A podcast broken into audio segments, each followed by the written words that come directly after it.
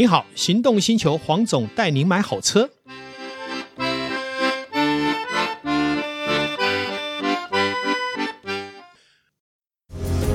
Matrix LED 智慧复眼头灯，开启崭新视野。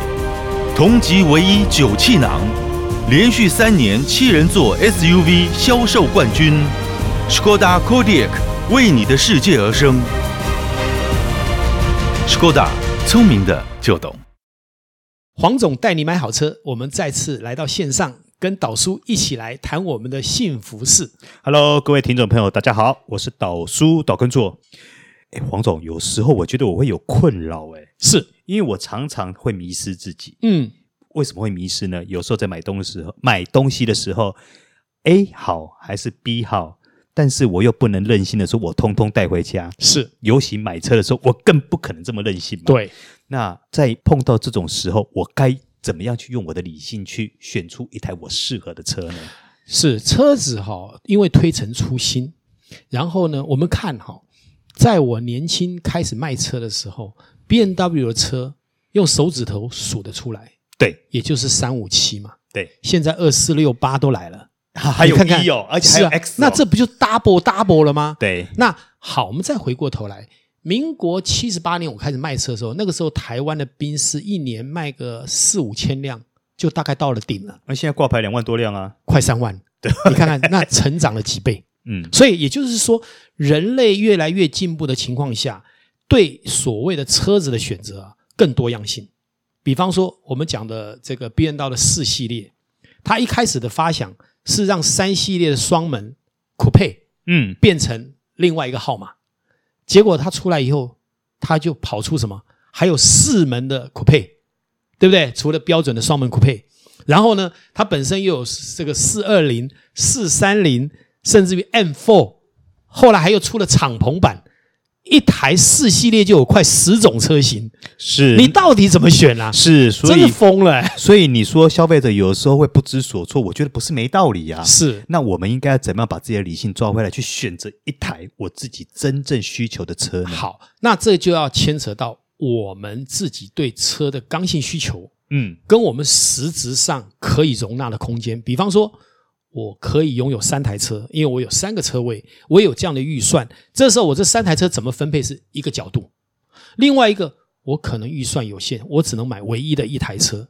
那我这一台车需要分配在我生活里面周遭，到底是什么样的方式？举个例子来讲，我到底是只有在上班需要，还是我偶尔会载载我的家人，嗯，家庭成员，嗯，或是我要带女朋友出门？这个可能都会有不同的面向的需求，但是我还回过头来讲哦，以你百分之九十的生活经验为主。举个例子来讲，我一个朋友他买了一个 MPV，我经常观察他百分之九十的时间是他自己开那台 MPV 上班，然后百分之十到百分之五才会举家出游。我就告诉他，你当初就用租车就好了嘛，你干嘛买个 MPV？你其实买个掀背车都嫌大了，因为你只有一个人，个人使用是，所以我就说，这个就是一开始的时候，他贪图一件事，就是我买一个大箱子，我买一个大空间，所以可以服务我所有的。可是他发现，他百分之九十的时间是一个人在开，对，那这一台车它的功能跟实用性就大大打折了，嗯，而且你看它的油耗，它的价格也会比较高嘛。好，然后它停放的空间也会比较牺牲你的停车位嘛？对，不对？所以我就说，我们如果只有一台车的时候，我们要考量的是多功能，但是呢，却要以你生活的角度为主。嗯，所以还是要以生活中大概什么样的时间最常用到这台车来做出发点跟考量。因为我也碰过客人跟我买了一年就换车了。以前呢，当我卖这种很新的车啊。客人都会说：“哎，你这是不是有撞过他才卖？为什么他一年就要卖？”其实现在的人非常多样性，他有可能开了半年，他发现不合用，他就换。嗯，不合用不是代表是车不好，是不适合他。这个时候你接手这种车当然是划算的。嗯，那也就代表什么？很多人在买车的时候并没有评估仔细他的需求。嗯，好，那黄总，那如果说我今天要想要买一台中古车或是外汇车，嗯，我已经也做好了评估了，我也把我的理性拉回来了。我今天我进去展间看的时候，我应该注意哪些事项呢？嗯、好，如果是中古车的选项呢，我想不要随便就进展间，应该要先做功课哦，先做功课，因为你知道吗？时下有一些车商他会骗你到现场，嗯，他的逻辑是什么？因为你在线上会做功课，比方我要买一个 B N W 五二零，我一定会根据一五年的 BMW。在市场上，它的价格，对它的口碑，什么年份以后，或是什么里程以后，毛病会跑出来。那大家都做了功课，所以它呈现出来是非常专业的。可是，如果你今天就是一个店家，你卖好，你说一五年的 BMW 卖五二零卖一百万好了，那有的商家就会登个七十万。那大部分的客人呢，会觉得，哎呦，你一百，他七十，我当然去看七十。可是七十是不存在的嘛。所以你去了以后，他就告诉你说，五二零其实卖掉了，但是这个车我不推荐你，我还有更好的车推荐你。他可能这个时候找了一个什么 Infinity 的某一台车，你完全不熟的，但他的车型大小可能类似，但是因为它的空间比较大，所以他就告诉你这台车是好车。嗯，好，那你要不要？那这里面可能会有三分之二的机会，客人转头就走，因为他不是他要的，但他只要赚那三分之一的客人就可以了。就算不要讲三分之一，就是四分之一，他也觉得划算了。这就是我常讲，留刺网捕鱼，大小鱼我先捞到了，不喜欢的丢走，喜欢的留下来，就是我赚到。可是，在这种状况的操作下，很多人会对中古车市场会丧失信心，甚至会觉得会打坏印象。所以，我为什么说你不要随便去店家？你应该是要非常务实的去看各种汽车节目，甚至于上黄总带你买好车频道。啊，去了解，或是直接找我来聊，因为找我聊是不用钱的，我不是律师收费，什么一小时谈话费一万块，甚至于来我工作室，我请你喝咖啡聊一聊，你不跟我买车或是交易都没有关系，因为我觉得服务业就是做好客户服务，嗯，至于他会不会跟你有生意往来，那叫做缘分，对。不是每一次的来往都必须要做生意，尤其现在资讯这么透明的状况下，嗯，所以服务业变成你还是你面对客户，你还是得透明的去面对他。当你有专业，你愿意诉说，而且能教育你的消费者，其实是很幸福的事情，嗯，并不是单纯的只是说啊。今天来聊一下，就有生意可以做，嗯，好，因为不是什么生意都是一次就完成的。哎，那黄总，我就好奇想问一个问题，像通常你的很多顾客或是很多来上门咨询的，最常问你的会是哪些问题呢？啊，当然还是来自于就是说他自己的需求嘛。比方说，他今天想要买一个 C 三百，嗯，他就问说，哎，C 三百有没有什么毛病啊？啊，他这个到底这个年份适不适合买啊？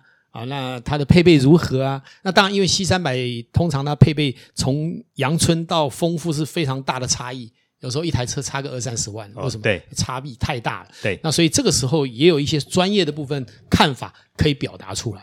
嗯嗯，所以最常问的还是车况的一个部分，而、啊、不是车况，应该说车子有什么共通性的毛病啊，或者这台车应该会是什么样的表现等等之类的。但是在台湾至少有一个好处，就是台湾的维修能力其实蛮强的。是，哦，不管你是要在原厂修，嗯，你要到副厂修，嗯，你要买原厂零件，买 OEM 的零件，嗯，或是买中古零件，那因为宾士卖太好了，对，所以根本就是到处都有来源。那所以在台湾养兵是算是相对的轻松，哎，可是我我想问一个题外话，就是，是那黄总，你会建议呃，譬如说呃，拥有宾士中古的或者其他品牌中古车的人去维修的时候，可能有一些适当的换一些副厂件或是一些等等零件吗？这就看年份了哈。那有一些无关于安全的东西，像假设今天是保险杆皮。有副厂的其实无所谓啦，嗯，因为那个东西不是主要的安全防护嘛，它只是一个保护壳嘛，哈。对。那只要不是什么刹车来令片啊，这些属于比较积极安全性的东西，嗯，我觉觉得现在的 OEM 做得很好。比方说，我们常讲有一个品牌叫鸟头牌，就是我们讲的底盘的橡胶件啊，这些轴承。那其实它原厂就是指明就是用这个牌子啊，它只是没有打上宾士或打上别人的 mark，可是你价钱可能是一半而已。那像这样的零件都可以买了，这没有问题的。嗯，对，所以我就说养车有很多角度，有时候你嫌贵是因为你没有管道。那回原厂是一定贵嘛？因为他卖车不赚钱，他要靠售后服务。对，因为卖车的毛利很低嘛，现在已经很薄啦。对，那售后服务的毛利从三十趴到六十趴不等。嗯，所以它的获利是非常高的，而且通常修理车没有在杀价。所以它不用很难吧？它不用被你砍毛利嘛？对哦，所以难怪大家在售后服务上面是很积极的。哎，那黄总，我想帮听众朋友问一个问题，就是好，那我今天已经决定要买一台中古车了，我必须要去在意真假年份这件事情的问题吗？呃，你指的真假年份是，比如说呃，比如说假二零、真二零哦，对，应该这样讲哦，在台湾来讲。如果以实物性质来讲，大家真正讲的叫做出厂年式，是。好，所以如果是二零一二年一月生产的，跟二零一二年十二月生产的，对，本身的价钱其实差距很少，大概都在五万内，嗯，好，不会因为你年头或年尾差很多，可是跨个年份，一百万的车就会差十万。啊，那但是有一个前提是，必须在这一个年份里面没有变更车型。如果是他在三月份生产的小改款，或是十月份生产的小改款，那就会有差别。所以我们看到的年式通常有可能是变更。比方说，你看到一台车叫做二零一七年年式，它是一六年二月生产的，代表什么？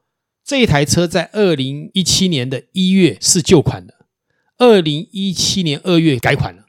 所以，它二零一七年二月的车叫做二零一八年式。嗯嗯，它的年度 change 主要是因为改款，或是正常的年度变更。正常年度变更一般是以七月为标准。